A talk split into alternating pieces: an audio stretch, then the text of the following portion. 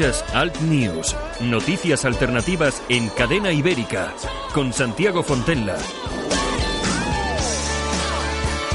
Saludos súper cordiales, aquí estamos un día más, esto es Alt News en cadena ibérica. Bienvenidos, saludos súper cordiales de Javier Muñoz en la técnica, este que os habla Santiago Fontella y todo el equipo de cadena ibérica, todo el equipo que realiza este programa aquí en el País Vasco y también a nuestros compañeros en Madrid. Como siempre, un espacio de radio que intentamos que sea alternativo. Hoy vamos a tratar, como casi todos los días, pues temas que, bueno, creemos que van a ser interesantes. Vamos a tratar por supuesto, un poco temas de historia, vamos a hablar de las noticias de actualidad, los titulares. Estará con nosotros dentro de un ratito nuestra compañera Yolanda Couceiro Morín.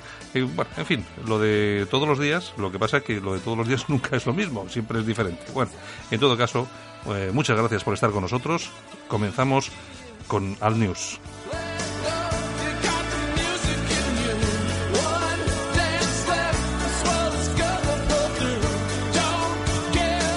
Ya sabes que nos puedes escuchar en la web de la radio, cadenaibérica.es y también una vez eh, emitidos los programas pues a través de los podcasts que también los puedes encontrar en la misma en la misma página web.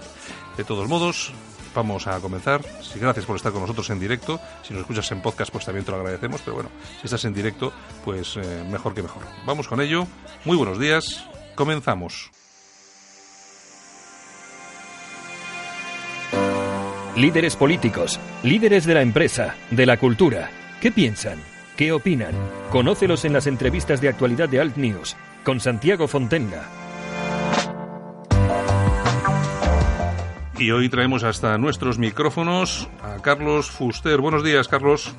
Buenos días, Santiago, ¿qué tal? Pues aquí estamos, hemos pasado ya el, veranito y ya llevamos aquí unos días. Eh, bueno, a, a, ti te hemos dado un poco de cancha, ¿eh? Sí. para, que, para que pudieras disfrutar unos días más, pero bueno. Lo cual se agradece, que, que, nunca está nunca está, está de más. Eh, me parece correcto, como debe de ser además, no hay, no hay problema. Bueno, Carlos, la actualidad, ¿cómo está? Vamos a ver, parece ser que Casado se reunió ayer con Sebastian Kurz, que es el presidente austriaco, y de ese encuentro pues ha traído algunas conclusiones entre otras por lo menos lo que él lo que él ha puesto en su Twitter que han debatido y me imagino que habrán estado bastante de acuerdo porque son amigos desde hace bastantes años han debatido sobre empleo inmigración el Brexit la agenda digital etcétera etcétera etcétera. Y por supuesto eh, Sebastián Kurz se ha mostrado eh, lógicamente contrario al desafío secesionista de, Cataluña. Tú cómo lo ves porque eh, Sebastián Kurz hay que recordar a todos nuestros oyentes está gobernando con el FPO en Austria. Efectivamente, está gobernando con el FPO, eh, eh, o sea, en este caso se, se, repite, se repite el mismo, el mismo esquema que se repitió con Haider hace, hace unos cuantos años. Eh, en este caso, pues, bueno, pues no ha habido tanto escándalo como, como cuando, cuando la primera vez. Y bueno, en este caso lo, lo, que es Austria, pues está, se está configurando lo que es la, gestión de gobierno, pues, pues un poco en la línea de los países del grupo de Visegrado. Sí, lo que a mí lo que me de estos países que son críticos con, con, con, la, con las políticas de las políticas de imposición de, refugiados e, e inmigrantes en la, por parte de la Unión, Europea, o sea, en caso de, de, Hungría, Eslovaquia, Pero aquí, aquí ¿qué, ¿qué, es lo que está pasando, Carlos? El Partido Popular está virando, está girando, está no sé. A ver, el Partido Popular eh, está, yo creo que es que está viendo un giro un giro hacia hacia la derecha, está claro, porque además precisamente ya no solo por el tema de se, se haya reunido con, con, con Kurz, que, eh, también también partamos de la base que por otro lado eh, no sé si, si sabes que, que Arriola, que es asesor del PP, y que llevaba un poco la línea política del Partido Popular, eh, Casado lo ha destituido. Sí, se lo han cepillado, sí, que ya era ahora también, porque vaya elemento o sea, que tenía O sea, que, que, yo creo que, que, a ver, yo no soy del PP, evidentemente, nunca los votaré, pero por lo menos creo que la línea de Casado me parece, dentro de sus parámetros, me parece una línea mucho más coherente que la línea de, de Rajoy mm. eh, o incluso sin apuras de Aznar. Mm, yo creo, yo creo que el votante, el votante, el simpatizante del Partido Popular, eh, claro, Casado lleva ya un par de meses ahí, y yo creo que se empieza a impacientar porque claro, eh, lo que se esperaba de, Casado era una línea mucho más rompedora. Lo que pasa es que, claro, las cosas luego hay que verlas por dentro, como son, ¿no? Porque claro, a ti te Claro, que también, a ver, el PP, a ver, no vimos que el Partido Popular. Y el Partido Popular, pues a ver, eh, o sea, una cosa que lleva en su ADN es el tema de esa, de esa ambigüedad, ese, mm. ese quiero y no puedo. O sea, que aunque aunque con, Casado la línea sea más dura, pero a ver, pero, pero llevan, llevan eso, eso marcado en su ADN esa, esa cosa de, bueno, pues que ahora sí, ahora no, ese, ese rollo ambiguo e incluso un poco cobarde que tienen encima. Mm. Yo, de todas formas, nunca había escuchado a nadie del Partido Popular, y mucho menos a su presidente, hablar en los términos en los que habló eh, Pablo Casado en relación a la inmigración cuando dijo que no había, que no había, no había papeles para eh, todos. Hombre, eso evidentemente a quien a quien le puede a quien le puede hacer bastante bastante daño es a Vox. Claro, porque es que aquí aquí el, el, tema es que Vox es un partido que se crea de una especie de escisión del Partido Popular. Eh, son personas que salen desencantadas del PP. Lo que pasa que si el Partido Popular ahora recupera cierto discurso y encima además se mete en temas que hasta ahora los tenía prácticamente pues eh, dejados de la mano de Dios, pues efectivamente pues, ahí puede ahí pues, puede haber su espacio. Claro, claro. Eh, no sé, yo de todas... ¿Qué ocurre también con esto? Pues que, incluso a mí lo que me llamó mucho la atención fue eh, eh, un tuit, un tuit de, hace ya hace ya tiempo, de, de Iván Espinosa de los Monteros. Sí en el cual, pues, bueno, pues él más o menos insinuaba que si eh, Casado seguía por, por, la, por el buen camino, pues que, que, no, que no descartaba, pues bueno, pues, pues el tema de llegar o a, o a posibles pactos o incluso a una vuelta a la casa madre. Mm, hombre, aquí, de algún modo. Aquí lo que sí, lo que sí está claro es que el Vox ha disfrutado de una época eh, de absoluta, vamos a ponerlo entre comillas, libertad mediática dentro de lo que cabe, porque tampoco es que le den demasiada cancha, pero bueno, eh, con el tema del, de, de, este, de, la justicia, de todas estas querellas que ha interpuesto en Cataluña y tal, pero yo, pero yo creo, a mí me da la sensación, que es lo que te comentaba lo que te comentaba antes, que me da la sensación de que ese tema se acaba. Es decir, está agotado esto de, del protagonismo por, por ese lado y yo Vamos a ver qué pasa. Yo creo que a ver que, que Vox en este caso mm, tiene, tiene esa amenaza, ¿no? O sea, esa amenaza de, de, de, que si el Partido Popular se, se radicaliza, se radicaliza, eh, pues, pues posiblemente eh, mm, acaben acabe pues pues un poco truncando las expectativas de Vox. Claro, evidentemente eso eso pues se ve en su momento, ¿no? Pero que también es cierto que hay mucha gente muy cabreada con el Partido Popular, muy desencantada, pero claro, yo no sé si, si a lo mejor Casado puede puede salir de la jugada de intentar que, que, no haya nada a su derecha. No sé si me explico. Sí, sí, sí. Bueno, que era un poco su pretensión, porque él cuando, cuando se presentaba como candidato a la presidencia del Partido Popular, lo que decía es que quería que el Partido Popular fuera lo que había sido siempre, y es que era la derecha y que no hubiese nada a su derecha. Sí, bueno, es que, a ver, ellos lo que quieren eso, es una, o sea, la idea está de, la, idea está de derecha plural, que, por ejemplo, uno, uno de los que, de los que la defendía mucho era, era el exministro franquista Gonzalo Fernández de la Mora. Sí. O sea, que él, que él decía que, que la lo, que él llamaba la derecha, eh, que, tenía que ir desde, UCD hasta hasta Cejons, pasando por Fuerza Nueva. Es decir, todo, absolutamente todo, para, hacer, para, hacer, para hacer un bloque ahí. Entonces, hacer un bloque ahí eh, eh, compacto y, bueno, con, con, distintas sensibilidades, pero bueno, pero que ya te digo, la, cuestión es eso, que, que, el Partido Popular pues pues ha seguido la, la línea esta de, de ningún ningún amigo a mi derecha. Y bueno, y, ahora vamos a ver qué ocurre con, con esto, con, con, el asunto de, de, cómo puede repercutir en, en Vox. Lo que sería pues, pues esta línea esta línea dura de Pablo Casado en, ciertos temas. Igual que con otros, por ejemplo, como el tema de la, memoria histórica, pues parece eso, parece que no se quiere tampoco buscar mucho, que incluso le critican mucho desde, desde esos sectores más derechistas ha casado por este asunto, pero también es cierto que eso, que en otros, que en otros temas como el tema migratorio, pues bueno, pues, pues, pues sí que es cierto que, que mantienen unas posturas que, que, antes no, antes desde el PP era impensable que se dijeran. Claro, pero es que además, además no pasa nada. Vamos a ver, porque el partido de, de Sebastián Kurz, que es el presidente austríaco, es el Partido Popular en Austria. Es decir, claro, aquí la cuestión está que, que yo tengo mis dudas, es si eh, esa esa urbanización.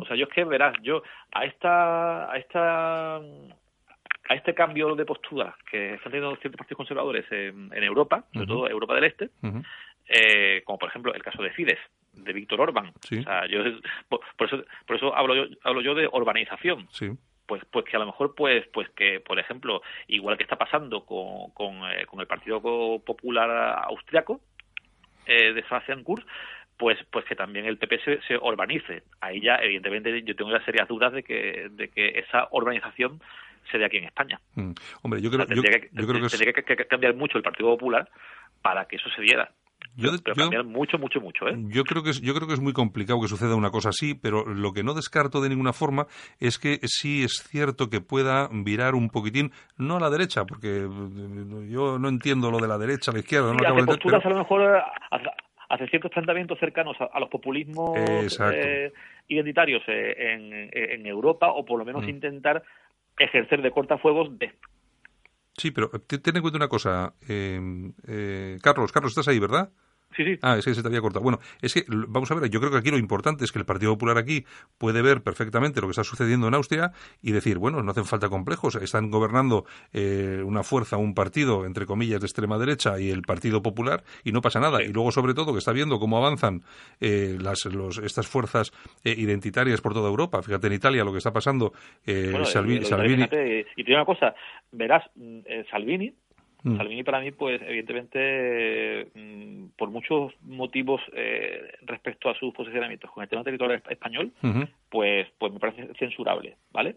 Ahora bien, igual que te digo que es censurable por esos posicionamientos con el tema territorial español, también te digo que, que, que si una persona, si hay ahora mismo en, en Europa una persona que está haciendo lo máximo por la legislación europea, es Matteo Salvini en este momento. No, está claro. Independientemente de que, de que él defienda, haya defendido mm. Eh, a favor del asociacionismo, eh, em, em, en Cataluña. Eh, en, su momento, pues en, redes sociales. Pero que, yo, yo, de, todas, yo de todas formas, eh, a mí me da la sensación, aquí eh, en, relación a lo que sucedió en Cataluña, hubo un momento en que todos los líderes de las fuerzas identitarias, excepto el Frente Nacional Francés, de lo, de, lo, de lo más conocido me refiero, apoyaron de una forma u otra, de una forma más explícita o no, en redes sociales, al secesionismo. Lo que pasa es que yo creo que eso ha cambiado, porque no han vuelto... También yo creo que eso, fue una estrategia, una estrategia, mm, en el, una estrategia para eh, en este caso, debilitar a la Unión Europea. También es cierto que, a ver, que, que mm, pongamos desde, la perspectiva de, estos movimientos que es, para, que para ellos España, España, pues claro, España es, es, el, es la nación ahora mismo más, más mm, europeísta en, eh, o, pro-UE mm, que, hay en el continente en estos momentos. Yo el otro día, el otro día vi un vídeo que vi, es que además es para darnos cuenta nosotros y todos nuestros oyentes. Eh, todas las noticias vienen perfectamente cocinadas y nos hablaban, pues desde las televisiones a los medios eh, impresos y tal, pues de que eh, Matteo Salvini, pues que era una persona la más la persona más odiada de Italia y que, que este lo iban a denunciar por secuestrar inmigrante. Bueno, yo qué sé, una una una barbaridad. La cuestión es que llegan vídeos cuando este hombre aparece en cualquier ciudad, en cualquier pueblo y tal, y resulta que estamos viendo algo que es impensable. Mientras aquí tenemos a, Z Pedro, eh, que, lo, que lo insultan cuando se, se, va a la playa o se va a Doñana o tal y cual, le insulta a la gente por la calle, ahí este tipo va solo por la calle y eh, rodeado de miles de personas que le aplauden y le, y le vitorean. Después, otro asunto muy interesante en la Liga ha sido su, por lo menos en el caso de Italia, ha sido su cambio de discurso, que ha sido, ha sido determinante a la hora de eso, a la hora, porque claro, evidentemente, la Liga de Salvini actualmente no tiene que ver nada con la liga de Humberto Bossi y de su ideólogo que era Gianfranco Miglio. Entonces, eh, eh, esta, eh, o sea, estas personas sí, que defendían abiertamente eh, una postura que, que, que, viraba entre el secesionismo, el secesionismo y el federalismo. Claro, pero en yo cambio, pues, Carlos, entendido Carlos, Carlos, pues, sí. sí, no, es que no te quería pisar. Carlos, es que yo creo que de ahí viene ese apoyo que daba la Liga al secesionismo catalán. Pero claro, desde, que, desde que cambia eh, la estrategia y la idea de la Liga misma y pasa de ser un partido regional a un partido nacional y con, un, y con una visión nacional de la jugada, eh, eh, desde entonces ya no se ven apoyos de ese tipo al secesionismo catalán, aunque sí es cierto que comparte grupo... A ver, al principio sí es cierto, Santiago, vamos, y por eso te decía yo, de que, de que a pesar de ciertos planteamientos de Salvini, pues me parece que lo está haciendo bien, que incluso ya cuando, cuando, cuando ya Salvini había había renunciado. Pasa que, claro, que era, que era la época en la que estaba, estaba todavía lo que era la Liga Norte, y después y, después había una estructura en el sur que era la de Noi con Salvini. O sea, que era todavía, estaba todavía en una situación así un poco un poco a, a y, Valdemoro, o sea, en el sentido, en el sentido que todavía no, era la Lega como es en este momento. Yo creo que el único partido ahora mismo del, del ámbito identitario en Europa que claramente apoya el secesionismo catalán o cualquier otro, incluso el vasco, el Blanc Belang. es el Blanc Belang, está en, en, Bélgica, y, yo creo que no se cortan un pelo, además.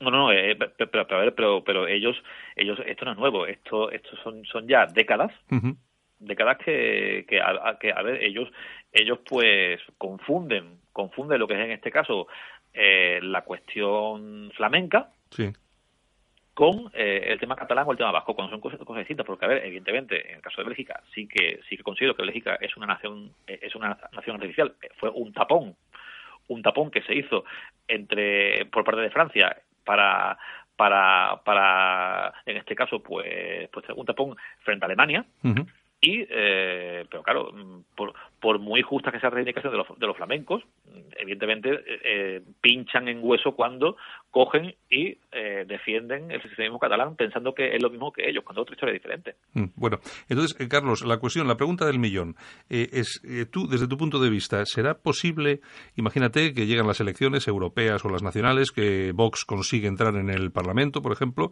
con uno, dos, tres, cuatro diputados, mm, ¿llegaremos a ver un acuerdo serio entre el Partido Popular y Vox? en caso de producirse? ¿Tú cómo lo ves? Pues, mm, ah, hombre, eh, Vox tal vez podría podría decantarse por esa por esa por esa vía en el sentido de intentar a lo mejor eh, sustituir el rol que tiene ahora mismo Ciudadanos. Claro, ya otra cosa es, que el Partido Popular quiera. Claro, pero hombre, pero de todos modos. Porque de hecho era, de hecho lo, lo que te comentaba, un poco volviendo a ese tuit de, de Iván Espinosa de los Monteros, en el cual decía eso, de que, de que ellos no, no descartaban llegar a acuerdos o incluso volver otra vez al PP, si el PP iba por la buena línea. Entonces no te extrañe que eso, que, que, que Vox quiera, quiera tal vez, pues, bueno, pues intentar llegar a una serie de, de, de acuerdos con, con el con el Partido Popular. Otra cosa es eso, otra cosa es que el PP esté dispuesto a ello. Mm. Yo de, de todas formas, yo lo que sí veo eh, últimamente es que se ha, se, eh, ha eh, hecho más nítido lo que son, o se han hecho más nítidos lo que son los espacios entre los partidos políticos. Y cuando hablamos, cuando hablamos de derecha, ahora sí vemos ya tres bloques que son, desde mi punto de vista, Carlos, que son perfectamente diferenciados unos de otros. Por un lado, Ciudadanos, que puede tirar al centro derecha, centro izquierda, el PP al centro derecha y Vox a la derecha pura y dura. Y luego, a partir de ahí, eh, nada, no hay prácticamente nada eh, en lo que en, la derecha o más a la derecha, no, hay prácticamente nada, ¿no? sí, está eso, está pues bueno, pues, pues están las distintas falanges, está... Sí, pero es que eso... eso, eso... porque, porque ahora mismo, en Edad Patriota, ahora mismo pues, pues está el hogar social, respeto, sí, pero, sí, pero vamos, vamos, sí, pero vamos a ver. Yo, eh, Carlos, aquí. Pero que eso, pero que, pero que lógicamente, eso que yo soy de respeto, pero que claro, que mm. todavía, evidentemente, la, la, la, relevancia respecto a, esos momentos, pues, mm. pues sí, pero, todavía, queda mucho trabajo por hacer. Pero tú ten, tú, ten, en cuenta una cosa, Carlos, vosotros, eh, viendo, eh, hablando de esta, de esta figura que estamos componiendo, eh, vosotros, lo que es respeto, que engloba al Partido por la Libertad, a España 2000, a, Plataforma por Cataluña, eh, bueno, sois lo, el único grupo un poco estructurado y más o menos eh, con, con, cierta estructura que hay, que hay ahí, porque todos los demás hay que reconocerlo, aunque, aunque a alguno le pueda parecer mal, pero es, es absolutamente residual. Vosotros tenéis por lo menos eh, concejales, tenéis estructura, eh, bueno, algo tenéis, pero es que lo demás no, hay nada. nosotros, nosotros tenemos concejales y después, por ejemplo, el, hogar tiene lo que, lo que eso lo, que tiene pues pues pues un germen de, tejido social lo cual también es, muy importante mm. hombre yo de todos modos ahí en el el, tema del hogar social, lo que pasa que, hombre, está, no sé, yo pienso que desde mi punto de vista, ¿no? es muy... me refiero que, que la labor que están haciendo ellos, eh, pues, pues puede ser interesante en el sentido de eso, de que está creando un tejido social, que, que ya sean ellos o ya sea otra fuerza política, pues, pues lo puede, lo puede coger para, para articular algo a partir de ahí. Mm. Bueno, yo ahí, yo ahí discrepo. Además discrepo mucho porque, vamos a ver, eh, no, no veo, no, no creo que sea muy, sobre todo conveniente para un partido político, un grupo de partidos políticos que, que, que, queréis eh, hacer eh, estructuraros, eh, llegar a tocar poder y tal.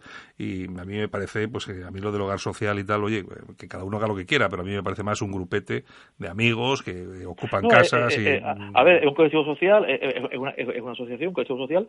ya, ya otra cosa es eso, ya otra cosa es ver si, si, si, si, si, si terminan dando el salto de política o no no sé. Yo tocar poder, Carlos, tocar poder es muy complicado. Tú fíjate lo que le está costando a Vox. Hombre, ellos, ellos sí que es cierto que, yo, el, mérito que le veo, a, que, que le veo a la obra social, que es evidente que eso, que, han sido los que, los que, los primeros que han, que han puesto encima de, la mesa, fuera de los, los, círculos cerrados de lo que sería en este caso la, la mal llamada extrema derecha, pues han, puesto sobre el tapete el, el debate de la, de la prioridad nacional.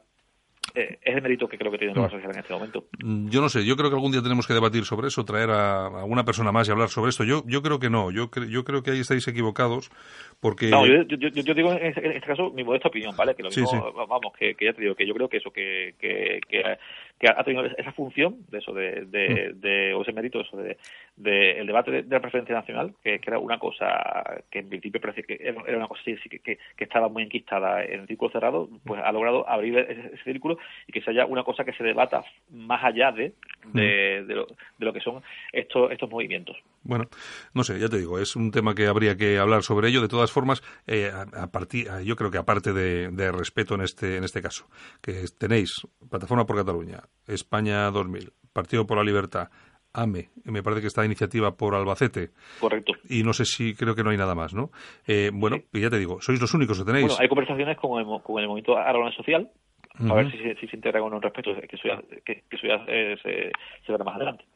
Yo de todos modos ya te digo, yo creo que para tocar poder, eh, tal y cual está todo estructurado y tal, y teniendo en cuenta que España no tiene nada que ver con cualquier otro país, Hombre, en principio, es, complicado. Santiago, yo, ¿sabes qué pasa? Que yo ahora mismo, más que tocar poder, yo con lo que me, con lo que conformo es con pasar de marginal a minoritario. claro. No, no, sí, sí.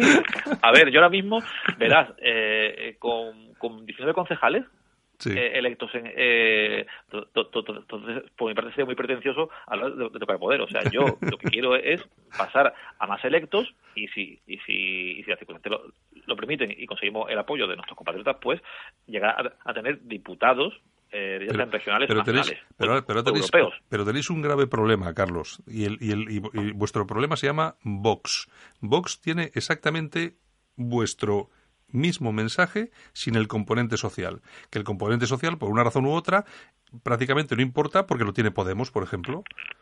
Tenéis un el otro, vi, un cartel de Abascal bastante curioso que sí que, que lo del tema de que si la que si Unidad de España que si los impuestos pero, pero, claro yo con yo yo me fijé eso me fijé que, que le faltaba eso le faltaba ese componente social que es un poco a mí lo que hace que lo que hace que, que, que tenga mi resistencia hacia vos por, esos patentos liberales que tiene en el tema económico. Mm. Hombre, tú ten en cuenta una cosa.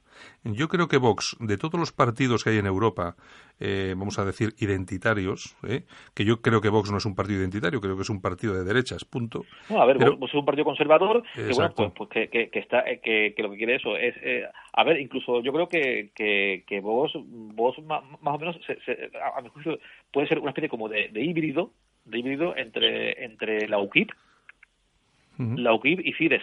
Sí, bueno, Más o menos.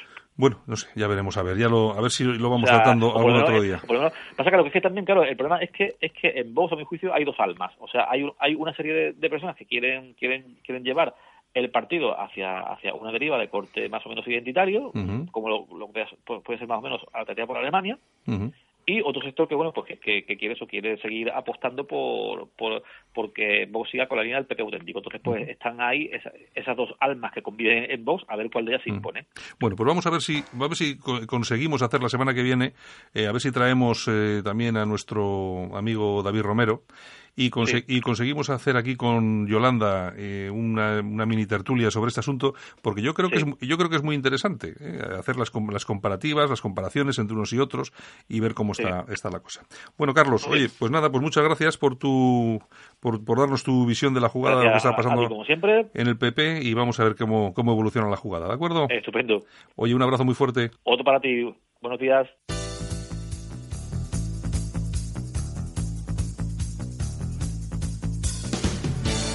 Ahora en Alt News, revista de prensa. Los titulares de los medios alternativos en Internet con Yolanda Couceiro Morín. ¿Qué tienes tos hoy? Buenos días. buenos días, buenos días. Tengo la, voz tomada, que se dice. Muy tomada, Dios mío. Muy tomada, muy tomada. A todos nuestros oyentes comentarles que está comiendo un bollo de mantequilla, que hay, una, hay, unas, hay unas pastelerías muy famosas aquí en Bilbao. Eh, ¿Decimos el nombre? No, no. Bueno, bueno, pues eso, unas pastelerías y se ha traído bollos de mantequilla. Javier está comiendo también un bollo de mantequilla y yo no, porque no puedo. Pero la tos no es por el bollo de mantequilla, es por el pedazo de lluvia y diluvio universal que cayó ayer en Bilbao. Bueno, bueno, ¿Qué tenemos para hoy, Yolanda? Bueno, pues empezamos con ramblalibre.com y tenemos una carta que Enrique de Diego dedica al PSOE y a nuestro presi y, voy a leer textualmente. Os la recomiendo. Os voy a dar dos pinceladas porque hay que leerla porque tiene su, tiene su aquel. Tiene, su miga, tiene su miga. Carta al chuloputa Pedro Sánchez. Vamos a tirar las estatuas de Largo Caballero e Indalecio Prieto. y comienza así la carta, ¿eh? ¿Dónde vas, chuloputa? triste de ti con una comisión de la verdad.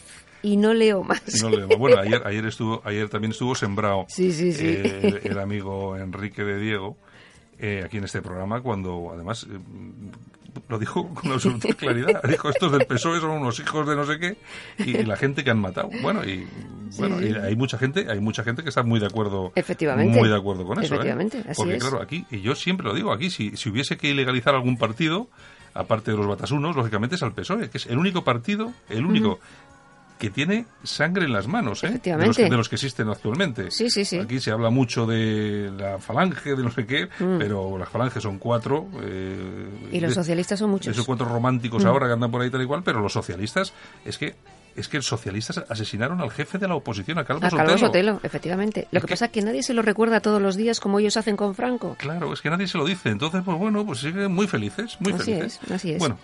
Bueno, nos vamos a casoaislado.com. Caso aislado. La inmigración es la madre de todos los problemas. ¿Quién ha dicho esto? Pues el ministro de Interior mm. alemán. Tú fíjate cómo están las mm. cosas para el que el ministro de Interior alemán diga cosas como estas. Eh. Bueno, ya dijo, ya dijo también, eh, dijo que el multiculturalismo había fracasado y Merkel también lo, también lo comentó. De todos, de todos modos, a mí me parece súper acertado. La gente aquí se preocupa, no, es que el tema catalán, el tema de la secesión de, de los vascos, bien, mm. vale, son problemas, pero son problemas siempre reversibles, porque imagínense ustedes que consigue Cataluña la independencia. Bueno, siempre será susceptible de volver a recuperarse ese territorio, de una forma o de otra. Sí, sí, sí. Pero lo que no vamos a volver a recuperar nunca pero nunca, ¿eh? o por lo menos tardaremos otros 800 años como tardamos la última vez, es la islamización. Efectivamente. Ese es el problema, ese es el key de la cuestión. Lo que eso, que la gente... es lo que dice el ministro, que es el gran problema de Europa. Lo que pasa es que la gente no se da cuenta de que ese es el verdadero problema. Y ojo, que ha dicho también,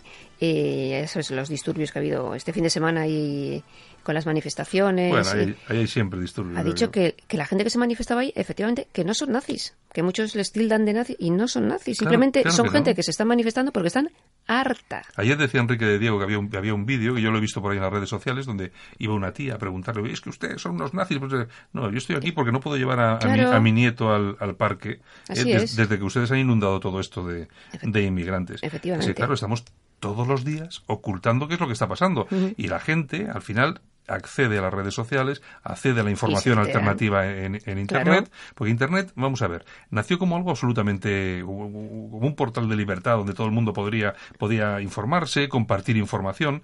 Bueno, eh, ya no, o sea, ya, no. Y luego, eso sí, luego el, el, tema es el siguiente. Yo ahora estoy viendo con todo esto de las fake news que a ti te sacan mucho lo del maldito bulo. El maldito bulo. El otro día pusiste un tuit que decía, eh, Fonbella, una empresa ah, de, de, Cataluña y española, tiene una botella con el tapón amarillo. con el tapón amarillo.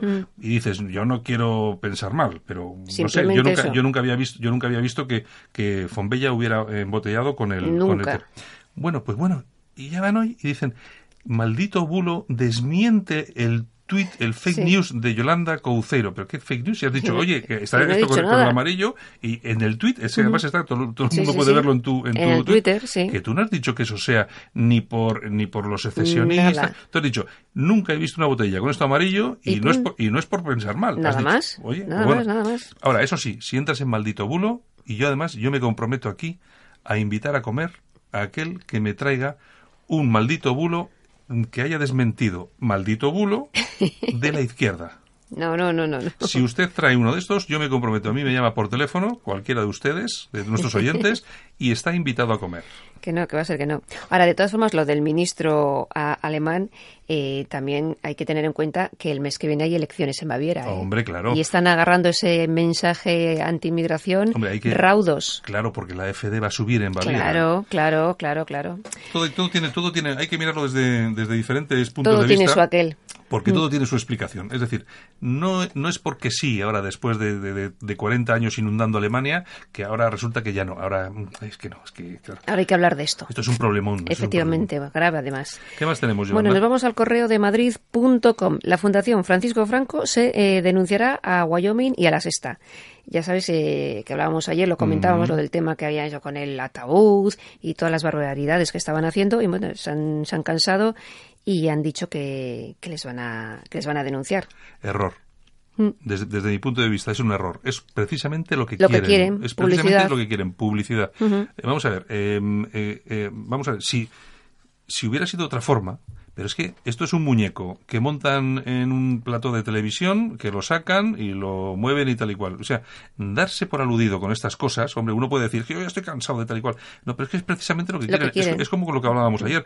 Cuando cometes un error como este hombre, el de este que trabajaba en la empresa esta de, motociclismo, ah, que tiró la, bandera esta con los, con los Jordis a la basura, pide perdón y da igual. Da igual. Le han echado y, lo, han, puesto verde. No hay que pedir perdón. nada. A estos tíos, cuando hacen algo, no hay que denunciarles, hay que pasar de ellos, que yo creo que es lo que No hay mayor desprecio que no hacer aprecio. Fundamentalmente es lo que les hace daño. Claro. Y luego, eso sí, seguir, pues eso, con la labor cada uno, con la que quiera hacer, defendiendo el valle, no sé qué, pero entrar en estas... Es muy fácil. Vamos a ver.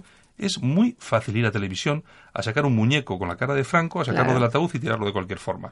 ¿Eh? Si ya sabemos que no lo van a hacer con, con un musulmán, no lo van a hacer con... No, lo hacen con, con, con Jesús. Porque a eso sí los tienen miedo. Claro, lo hacen con Jesús, lo hacen con Franco, porque al mm. final, fíjate qué peligrosos somos los fachas, que todo el día estamos en los medios, los fachas, los nazis, los ultraderechistas violentos, son los responsables del 90% de las agresiones. Tú fíjate, el miedo que damos que van estos impresentables a hacer este tipo de cosas, o como esta chica que, que, que ido a Lourdes y se ha desnudado, en, la, ah, y se ha desnudado en la entrada, en la entrada y no le ha pasado nada. Que vaya una mezquita y le cortan el cuello. Claro, directamente. Qué malos somos los fachas, qué malos somos los católicos, qué miedo nos tienen de lo malos que somos, que no hacen más que tocarnos los huevos. Pues, Efectivamente. Pues, mira, es lo que hay. Ni más ni menos. Bueno, nos vamos a la tribuna de España.com. Anglada, los ayuntamientos no son casas de beneficencia para los inmigrantes. Ha estado en Reus y en Tarragona presentando el, partido, no somos identitarios, con, con el delegado del, del partido, Eduardo Mañas. Vamos a ver si le llamamos a Josep Anglada la semana que viene. Sí, que también es interesante y siempre dice cosas eh, muy majas. Y bueno, entre otras ha dicho pues que ningún inmigrante tiene derecho a, viviendas gratis por la cara y le han preguntado, porque había una rueda de prensa y tal, eh, si pactaría con Vox y ha dicho que no, porque no tienen un proyecto de ciudad. Es que yo fíjate que lo estaba hablando hace unos minutos con Carlos Fuster y estábamos hablando que algún día, vamos a ver si la semana que viene también podemos incluso montar una, una pequeña tertulia sobre el asunto, porque muchas veces nos, eh, las, personas, las personas se confunden o estamos confundidos, ¿no? O sea, ¿qué es Vox? ¿Qué posibilidades hay de que Vox se acerque a partidos como Respeto, como el de Anglada? Eh, ¿Qué posibilidades, qué otras posibilidades hay, no? Y, y sobre todo, ¿Qué es Vox? Eh, ¿Es un partido identitario? ¿Es un partido de derechas? ¿Es un partido conservador? Eh, hay tantas dudas y cada uno lo hace de una esta, aunque yo soy de los que piensa que Vox sí va a tener resultados en estas sobre todo en las europeas. Yo creo que sí van a conseguir eh, resultados. Yo creo que van a mandar a alguien a Europa, seguramente a Santiago Abascal. Mm, hombre, a no ser que les vaya mal, metan la pata o de verdad el discurso del PP se refuerce, ¿no?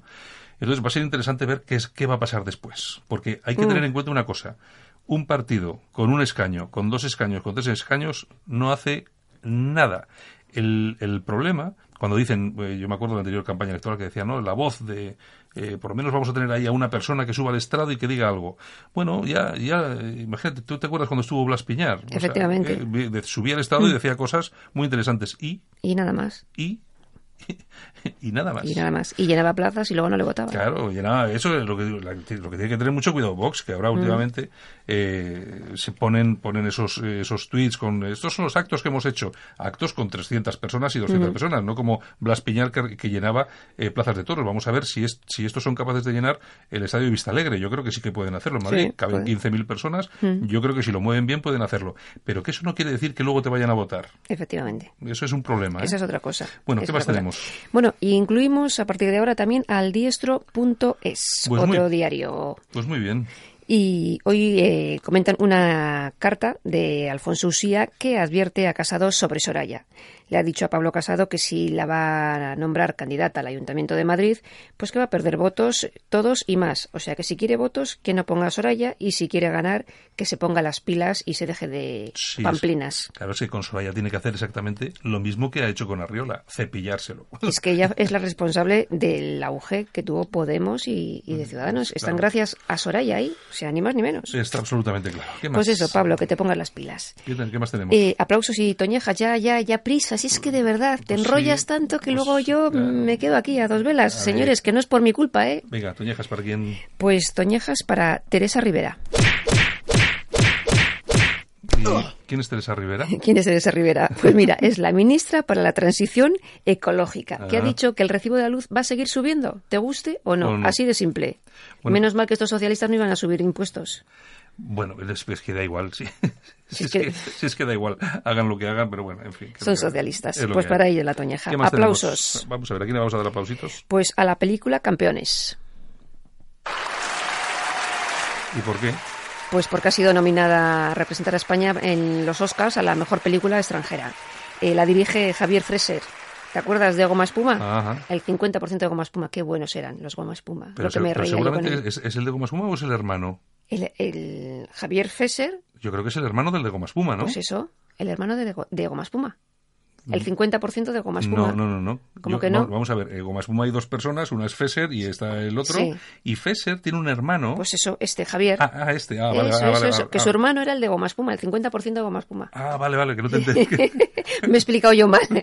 Usted perdone. No, te entendía. pues eso, que la han nominado a a los Oscars. bueno, por lo, menos, por lo menos no he visto la película, pero por lo menos estoy convencido que no será un coñazo, aunque tampoco te creas tú que últimamente has hecho alguna película que también ha tocado un poco la... Pero bueno. En fin, mejor, mejor, mejor eso que no Almodóvar, Dios mío, Dios mío, Almodóvar no, que no haga otros peores. Que no, haga, no, no, Almodóvar, que no haga películas Almodóvar, por favor. Qué horror. Es un horror, es, es una cosa Uy, iba a decir una burrada, no voy a decirlo. Digas, no contente, contente. Que luego nos hacen como Enrique Diego, nos denuncian. Nos, bueno, se, la que no faltaba. solamente esto. bueno, pues nada más, pues ya me echas. O sea que, chicos, nos vemos el lunes porque mañana es sábado. Así pues, que. Pues muy bien. Feliz fin de semana. Oye, es verdad que, es, verdad que, es, que es fin de semana ya. Que ¿Pero ya... qué pensabas? ¿Tú qué querías? Bueno, bueno. Pues nada, Yolanda, adiós. Besos. Si le cuesta trabajo empezar el día, el aseo diario le supone un esfuerzo, le da miedo salir solo de casa, en San Camilo Ayuda a Domicilio le prestamos la ayuda que necesita. No deseche la idea sin conocer nuestros precios. Consúltelos en sancamilo.info y a través del teléfono 911-697-999. 911-697-999. Todo nuestro personal está capacitado y asegurado según legislación vigente. San Camilo ayuda a domicilio. Llame y déjenos echar una mano. Alt News. Información y opinión diferentes. Analizamos la actualidad desde otro punto de vista. Escúchanos en Cadena Ibérica. Y como cada día tenemos eh, unos minutos reservados para la historia, para la efemérides y por supuesto tenemos con nosotros, como no puede ser de otra forma, a Pedro Ángel López, que es el director de Españoles por la Historia de Cadena Ibérica. Buenos días, Pedro. Buenos días a ti y a todos los oyentes. Santiago. Pues, ¿qué, tenemos, ¿Qué tenemos para hoy? Hoy estamos en, una efemérides del 7 de septiembre de 1741. ¿De quién vamos a hablar hoy? Sí, eh, no es Mecano, no es no es el día de Mecano. ¿Te acuerdas de aquella canción del 7 de septiembre de nuestro aniversario? Sí, no, es. No, no tiene nada que ver con Mecano, nada que ver con, con, los hermanos y con Ana.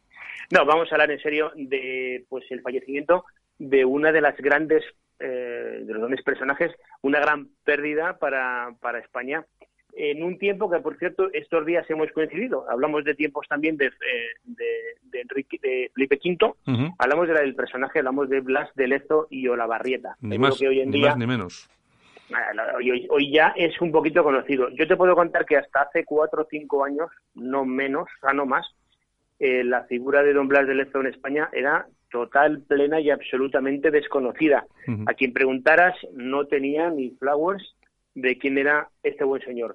Hay gente que, oye, pues ha puesto dinero en su bolsillo, ha hecho asociaciones, ha hecho monumentos. De hecho, hay un monumento en, en Madrid, en, em, en Colón, eh, con una estatua de, de Blas de Lezo. Eso, al final, son cosas que hacen los privados, no las hace que las debería hacer que son los poderes públicos.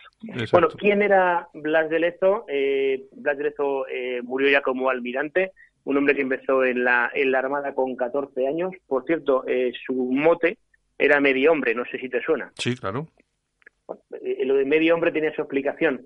en 1704, Blas de Lezo, en la batalla de Vélez Málaga, con una bala de cañón le, le, arranca una pierna.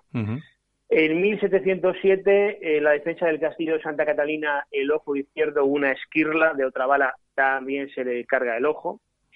Y luego ya en Barcelona, eh, un balazo le inutiliza la movilidad del brazo derecho en 1713. Si te has fijado, estas fechas, estos, eh, estos sitios, es porque Blas de Lezo también intervino, le pilló de lleno la guerra de sucesión. Eh, hay algún indocumentado indocumentado o, con muy mala hostia. Sí, sí, mal, malintencionado. Sí, puede ser. Eh, Tardá y compañía me refiero. Cuando hablan de que Blas de Lezo bombardeó Barcelona. Vamos a ir por partes. Blas de Lezo, lógicamente, es, eh, es un súbdito del rey, eh, del rey que, gobierna, que, que, reina en España, que es Felipe V. Como estábamos en guerra de sucesión, hay unos partidarios de, de, de Carlos y otros partidarios de Felipe V. Y lógicamente en Barcelona, como en otros, en otros sitios de España y de Europa, hubo combates porque tomaron la ciudad. Y lógicamente Blas de Lezo tuvo que ir a volver a tomar la ciudad. Y hay unos combates en los cuales tiene que disparar con, eh, desde, sus barcos. Pero él no está bombardeando Barcelona. Te digo esto porque recuerdo hace pues, un par de años que este inútil de Tarda eh, decía que había que, quitar la estatua de, de la Bueno, Blas de Lezo tiene una, una vida muy azarosa. Eh, desde luego, desde Cartagena e Indias, que digamos serían los hechos más conocidos eh, por los que recordamos a Blas de Lezo, la victoria ante los británicos, ante, ante Vernon. la verdad que es una victoria, una victoria aplastante y una victoria eh, que previamente nadie daba un duro por, por los españoles. Eh, hablamos de 7.000 españoles eh, en Cartagena de Indias contra 27.000 británicos que en barcos. la, cifra es mm, radicalmente, pues fíjate, como para echar apuestas. no habríamos apostado por doblas. la defensa, la defensa de, de Cartagena de Indias la lleva mano a mano eh, Blas de Lezo y Eslava, que era el gobernador de entonces. Eh, hay muchas diferencias, muchos encontronazos entre Eslava y, Blas de Lezo. De hecho, al final de, la batalla, eh, Eslava incluso comunica al rey su, malestar con, Blas de Lezo y, le, le, combina que, a que vuelva a la península ibérica para poner las pilas. Al final de todo esto es que Carlos III, posteriormente, a los descendientes de, Blas de Lezo les concede el marquesado viejo. en fin, al final se reconoce. Pero ya te digo que yo creo que tú convendrás conmigo en que desde hace, hace unos años la figura de Don Blas era bastante olvidada. prácticamente, desconocida, sí. Desconocida. El Blas de Lezo estuvo en Orán, sabes que Orán también fue territorio español en, en, un tiempo, ha estado, bueno, en misiones en Italia, es una persona que no solamente la defensa de, esos territorios ha generado mucho dinero para la corona, con, eh, en muchísimas batallas siempre victorioso. Sabes tú que antes, eh, batalla victorioso, los barcos, los buques enemigos te los quedas para casa. Todo esto, Blas de Lezo contribuyó de manera importante tiene una anécdota muy muy graciosa, bueno, para nosotros, para los genoveses, ¿no? eh, Génova tenía pendiente a, abonar a la hacienda española dos millones de pesos y eh, que estaban en el Banco de San Jorge. Y a todo esto los genoveses estaban, dila, bueno, pues como hacen los bancos ahora, ¿no? Que te dilatan en el tiempo la transferencia esa de todo y luego son cinco. El caso es que Patiño manda a Blas de Lezo a Génova, a Blas de Lezo se presenta en Génova con los barcos, exige una, un homenaje a la entrada de los barcos en, en puerto excepcional a la bandera real de España y les da un margen que son de 24 horas para soltar los dos millones de pavos. Al día siguiente, la pasta preparada y para España. Las desventajas entonces que igual que entraba dinero en España pasa como en mi casa, entra dinero pero luego luego se, esfuma, se esfuma, ¿no? Luego se esfuma. En este caso, pues sí, por este caso ya que oye, una parte iba para, para, para, Carlos, para Carlos III, que estaba en Italia, otra parte para diferentes movidas del reino. Bueno, eh, lo que pasaba entonces es que en España entraba mucho dinero, pero había muchas cosas que mantener. No tanto el golfeo, sino muchas cosas que mantener. ¿Qué te iba a comentar, Pedro? Eh, ¿Qué supuso la derrota de los ingleses en Cartagena de Indias? Bueno, la derrota de, de, los, de los ingleses, eh, aparte de un bofetón importante, de hecho, eh, el rey Jorge eh, hace un edicto en el cual no se puede hablar de la batalla de Cartagena de Indias, ni de Blas de Lezo. Blas de Lezo y Cartagena de Indias en Inglaterra desde ese momento, desde 1741, no se puede hablar. Hay un edicto que lo prohíbe. ¿Qué supone? Supone algo muy sencillo, es la imposibilidad de los ingleses de entrar a conquistar todo lo que era eh, eh, Nueva España y Nueva Granada, que eran los dos virreinatos que había en, eh, en Sudamérica, en Centroamérica y en parte de Norteamérica. Hoy en día, en, en, Colombia, en Perú, en Ecuador, en Panamá, se habla español, no se habla inglés, gracias a hablar de Lezo, que contuvo a los ingleses. Cuando otros cretinos que visten de blanco y viven en Roma, dicen que España debe pedir perdón por lo que hizo en el pasado, debería de saber que si él es cura, él es papa, papa de los católicos, es gracias a hablar de esto, entre otros. Claro que sí. Sí, bueno, porque es que ahí eh, con la Iglesia hemos topado, ¿eh? Es que lo que, lo que estamos viendo últimamente es para para bueno para alucinar un poquito. Y sobre todo con esta, con dar por bueno el papa, de Satanás es que dar, dar, por dar por buenas estas teorías que afirman pues que fuimos a saquear a robar y a violar pues bueno pues no sé qué decirte.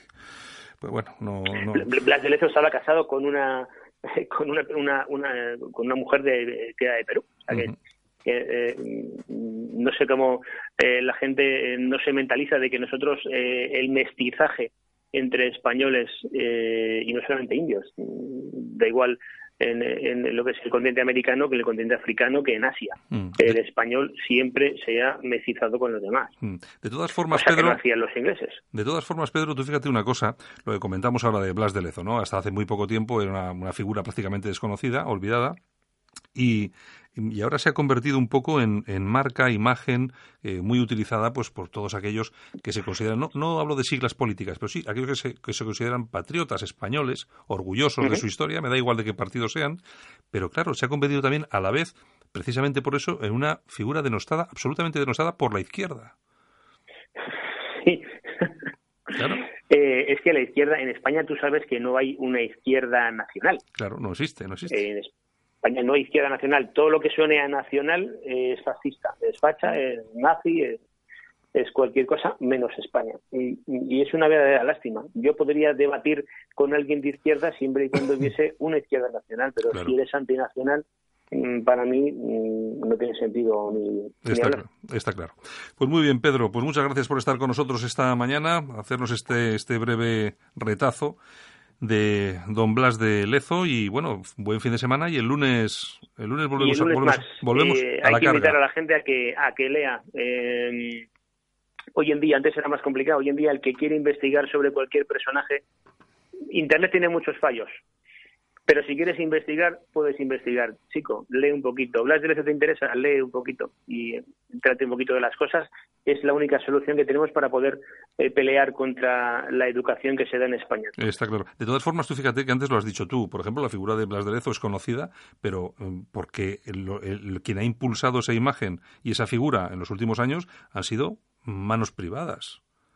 A nivel institucional, nada de nada, que decía aquel. Nada. Eh, si pueden quitarle una calle, eh, se la quitarán.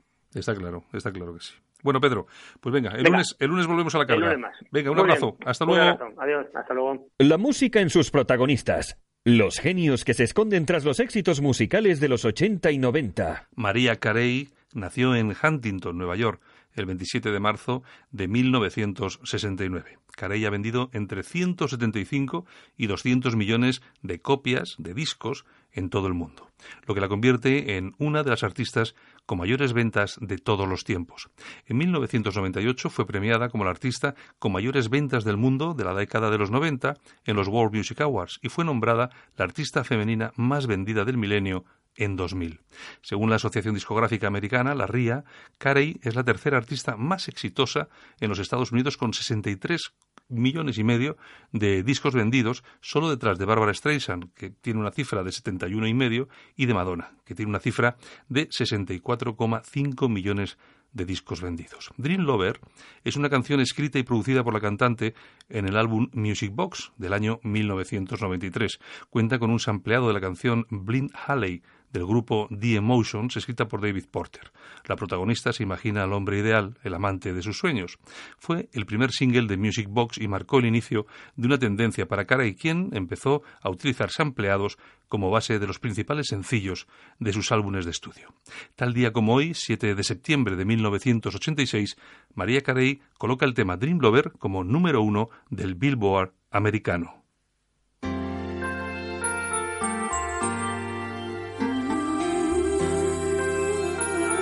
Y hasta aquí hemos llegado. Saludos súper cordiales a todos desde la técnica de Javier Muñoz, este que os habla, Santiago Fontella. Regresamos el lunes en Alt Music, en Alt, perdón, en Alt News. Alt, Music será el domingo y por supuesto estaremos otra vez eh, por la mañana con todos vosotros. Saludos, buen fin de semana. Chao.